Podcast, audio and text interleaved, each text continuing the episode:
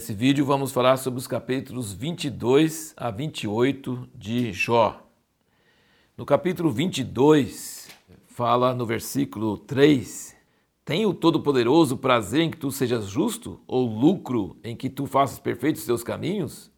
É por causa da tua reverência que te repreende ou que entra contigo em juízo? Ele está dizendo que para Deus pouco importa se Jó é justo ou não é justo, porque Deus é tão grande, tão santo e Jó é um coitadinho, pequenininho, miserável aqui na terra, que para quem imagina que Deus está importando se ser justo ou injusto? Isso ele está errado.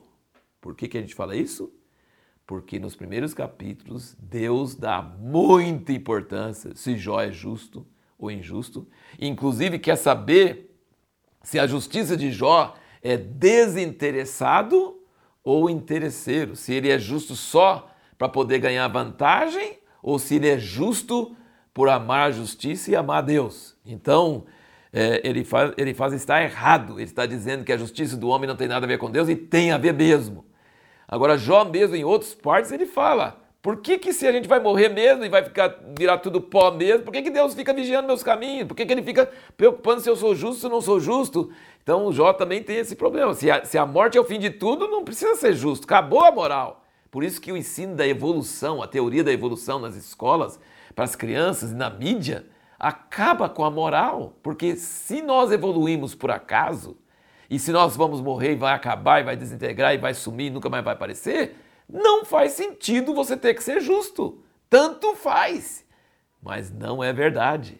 A morte não termina tudo, como nós vimos no último vídeo. Ele fala: Eu sei que meu redentor vive e eu ainda vou ver ele. A morte não termina tudo. Então a moral é importante e Deus importa sim se você é justo ou injusto. O diabo e Deus estão olhando, porque se você é injusto, você favorece o diabo, e se você é justo, você favorece Deus. Mas a questão é: será que é desinteressado ou uma justiça egoísta e interesseira? Uma coisa que eu quero falar com você, que é muito importante você entender no livro de Jó: o livro de Jó não dá respostas simples não é muito claro. É, parece bem obscuro. Você vai lendo e parece que ficando incomodado. Parece que os amigos estão falando uma coisa, depois Jó parece que concorda, depois parece que discorda. É um, é um livro poético, bonito, maravilhoso, expressa muitas emoções, mas não dá respostas muito claras. Dá alguns vislumbres. Mas é uma obra magistral, sabe por quê? É uma obra genial. Porque Deus não, ele não dá respostas simples. Ele quer incentivar a meditação, a contemplação, ele quer que você fique pensando. É igual um enigma. Um enigma, os sábios faziam grandes enigmas para você fazer você ficar virando aquilo na sua mente, procurando entender. Jesus falava parábolas, ele não ficava falando verdades na cara, ficava falando parábolas para você ficar pensando sobre aquilo.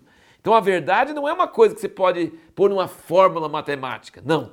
A verdade é algo que você tem que ficar pensando, meditando. E o livro de Jó é para reflexão, meditação, vislumbres e não tem respostas taxativas. Agora, nós fizemos uma pergunta no último vídeo que é importante a gente responder aqui e é muito interessante você ver isso.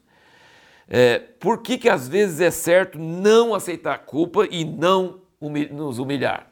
No caso de Jó, os amigos dele queriam dizer: Você está sofrendo porque você pecou, basta você arrepender que você vai ser abençoado. Ele falou assim: Eu não pequei eu não produzi isso. E nós sabemos pelos primeiros capítulos que ele está falando a verdade. Ele não sabe que houve essa conversa entre Deus e Satanás, mas ele está convicto de que ele não fez nada diferente do que quando ele estava sendo próspero, do que agora ele está no desespero. Então, presta bem atenção: o diabo tem duas funções. Primeiro, ele é tentador, ele quer que você peque, ele quer que você seja injusto. Mas ele tem uma outra função que muita gente ignora: ele é acusador. Eu falo que ele é a traficante e o promotor de justiça. Ele vende a droga para você, depois ele chega lá no, no, tribunal e fala: Esse desgraçado comprou droga. Mas foi ele que vendeu. Mas ele é a mesma pessoa. Ele é o tentador e o acusador. Então, se Jó tivesse concordado com seus amigos, é mesmo, eu sou ruim mesmo, ah, eu não presto mesmo, ele estaria mentindo ele estaria faltando com a verdade. Então é errado você esconder o pecado e não arrepender e não humilhar? Isso é errado. Ajuda o diabo você não você fazer isso. Não arrepender e não humilhar Mas se você não está errado, você ter culpa e condenação e ficar com aquela humildade falsa também ajuda o diabo. Então Jó estava certo em dizer: Eu não estou sofrendo por causa de pecado. Eu quero saber por que eu estou sofrendo. Aí, quando ele chega assim, eu quero saber por que eu estou sofrendo, aí que vem o probleminha. Porque quando você exige que Deus explique para você, você está se colocando em juiz de Deus. Aí é perigoso. Aí, aí que está o problema. Mas não no problema de achar que é por sua culpa, se sentir condenado e culpado por uma coisa que você sabe que você não fez. Entendeu? E você, então você não deve pecar, e se pecar deve arrepender, mas se você não cometeu, você não deve se humilhar e falar, ah, eu estou errado. Você deve falar, não, eu não estou errado. Você deve ficar firme, porque Deus não gosta de lisonja, de mentira, de hipocrisia. Ele não quer que você se condene se não está errado. Então é muito importante nós entendermos que Deus quer a verdade, a sinceridade. E é e aí que nós vamos continuando essa história de Jó, entendendo mais o que, que Deus está procurando na vida de Jó. No próximo vídeo, nós vamos procurar responder a pergunta: em que consiste a justiça do ponto de vista de Jó e dos seus amigos?